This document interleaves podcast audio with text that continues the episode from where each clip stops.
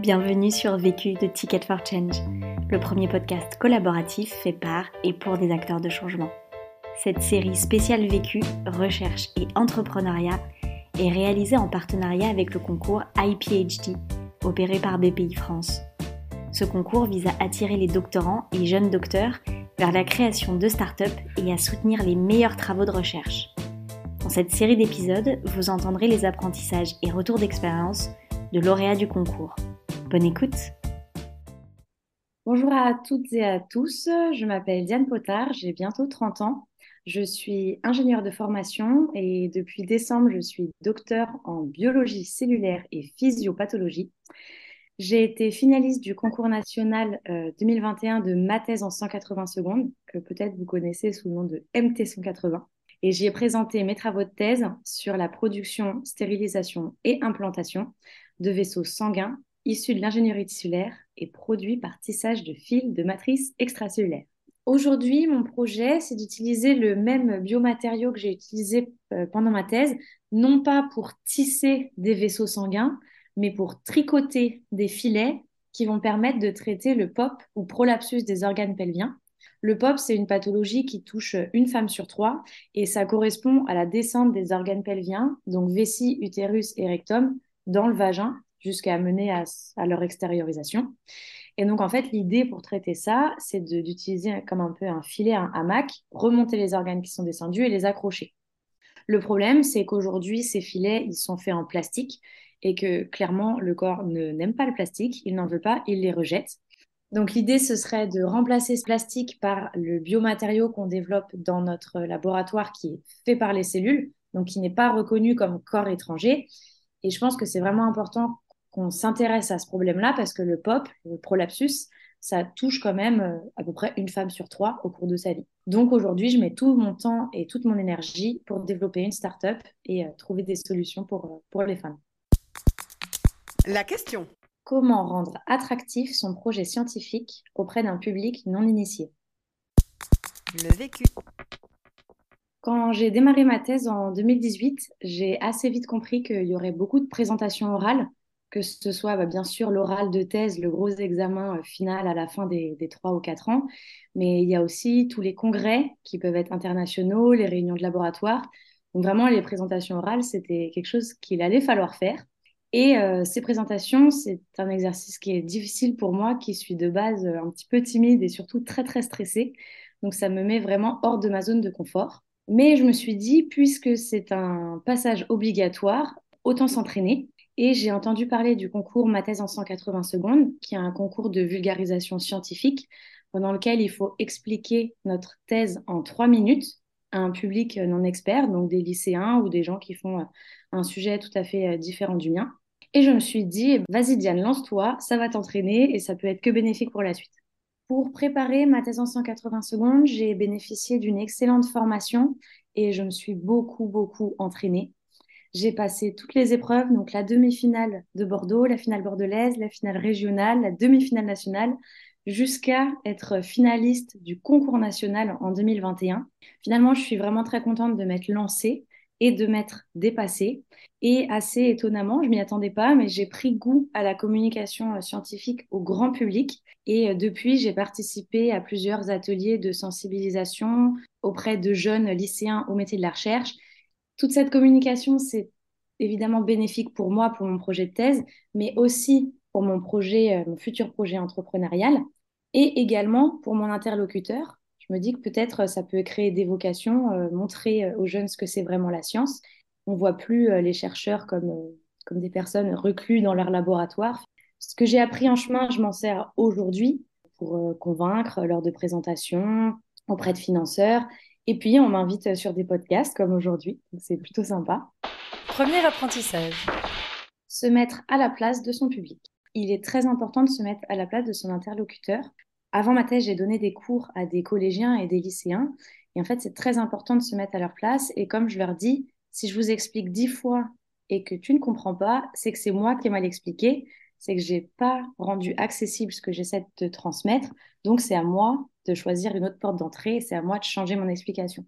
Quand je suis arrivée à ma thèse, euh, ben, en fait, une thèse, c'est quand même qui est souvent un sujet de pointe, qui est compliqué quand on n'est pas du domaine. Même quand on est du domaine, parfois, c'est pas facile. Et donc, je me suis rendu compte en discutant avec mes amis ou des gens que je rencontrais pour la première fois que si je ne rendais pas accessible ce que je disais, bah, les gens, ils, ils comprenaient rien. Et puis, au fur et à mesure, j'ai détecté les mots qui posaient problème pour les gens dans mon explication.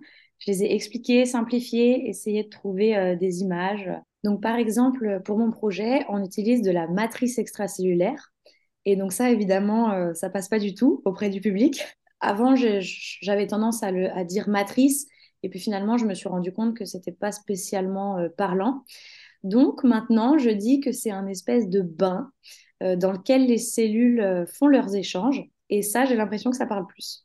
Quand je fais de la vulgarisation scientifique, le public de, jeunes collégiens ou lycéens, c'est aussi parfois un public qui n'est pas forcément intéressé, qui n'a pas spécialement envie d'être là, qui préférerait faire autre chose. Donc, il faut vraiment faire un effort pour, euh, pour les accrocher au sujet, essayer de trouver leur point d'intérêt et de faire un lien, une passerelle entre ce qu'ils aiment et mon sujet. Et euh, enfin, quand j'ai écrit mon texte pour euh, ma thèse en 180 secondes, au départ, j'avais deux idées de d'images, d'accroches. Et puis, en fait, euh, je, j'ai testé toutes les idées sur mes collègues, sur mes amis. Je venais les voir toutes les cinq minutes. Coucou, j'ai une phrase. Est-ce que je peux la tester sur toi J'essayais. Je voyais leur réaction. Ça marche, ça marche, marche pas. Je modifiais ce que j'avais fait. Donc, c'est un vrai processus itératif mais c'est un processus qui est indispensable pour rendre son sujet accessible. Donc aujourd'hui, concrètement, comment est-ce que je fais? Eh bien, je me dis à qui je parle et de quoi cette personne a besoin. Si, euh, par exemple, je présente mon projet de thèse à quelqu'un qui fait, je sais pas, du droit, euh, de l'économie, je vais me dire, est-ce que ça, je le connaissais avant ma thèse? Si oui, c'est OK. Et sinon, ça veut dire que je dois l'expliquer. Et aussi, je me dis, est-ce que ce point-là, qui est très important pour moi, est-ce qu'il est important et primordial pour la personne en face? Sinon, c'est alors qu'on doit le passer.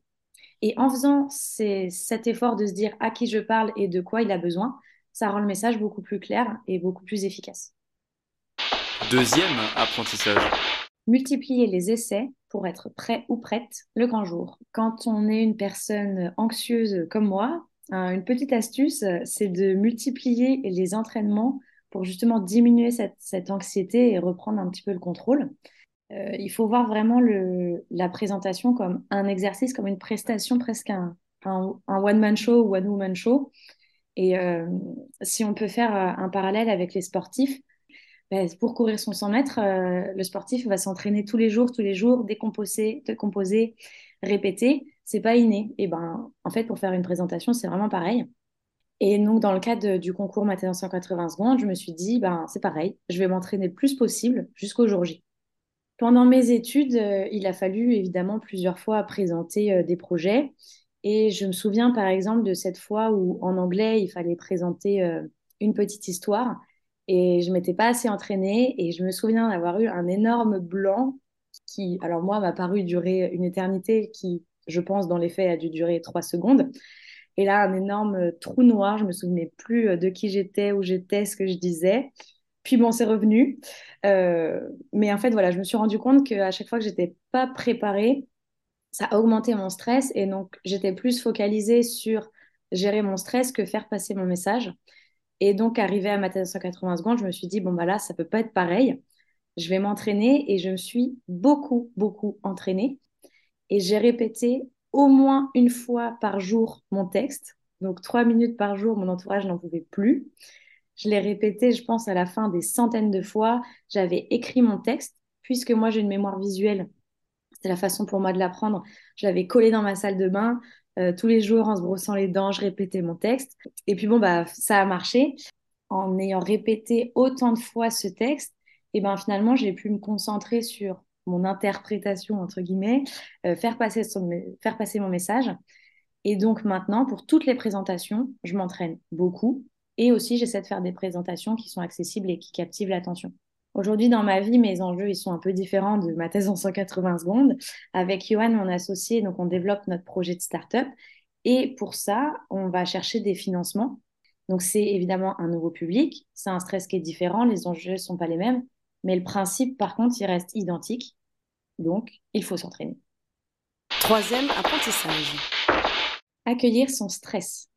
Alors moi, je fais une vraie différence entre le stress et l'anxiété. Pour moi, l'anxiété, c'est c'est anticiper ce qui pourrait se passer. Et ça, je, je le calme par... enfin, je le calme. J'essaye de le maîtriser par la, la répétition et aussi relativiser le plus possible. Par exemple, pour ma thèse en 180 secondes, de me dire, bon, bah, si vraiment c'est la cata, au pire, bon, bah, au pire, rien. Au pire, c'est pas grave. Et au pire, je rentre chez moi et c'est rien passé. Donc voilà, qu'est-ce que j'ai à perdre, qu'est-ce que j'ai à gagner? Ça m'aide à, maîtriser l'anxiété. Par contre, le stress, c'est celui qui va venir euh, deux minutes avant de passer, qui va être là pendant la présentation.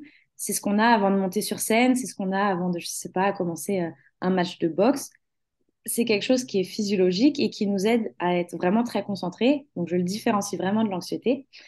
Et ce qu'il faut se rappeler, c'est que tout le monde est stressé à un niveau différent et tout le monde le gère euh, différemment.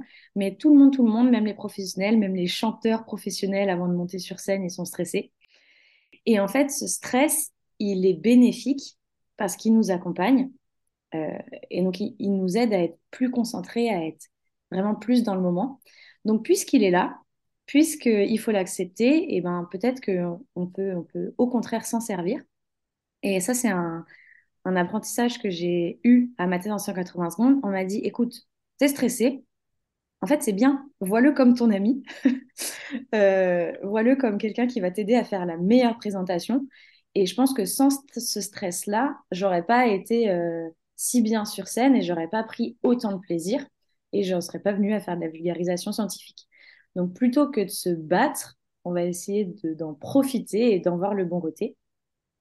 Maintenant, euh, avant de passer sur scène, ce moment de pic intense, euh, pour le gérer, moi je fais des exercices de respiration. Donc euh, j'inspire profondément pendant quelques secondes, je bloque ma respiration, puis je me force à expirer vraiment profondément. Et ça, ça aide à oxygéner le cerveau qui, de manière générale, ne reçoit plus beaucoup d'oxygène à cause du stress et de l'hyperventilation et je me dis, je me suis bien préparée, je respire, ça va bien se passer. Conseil pour gagner de l'énergie.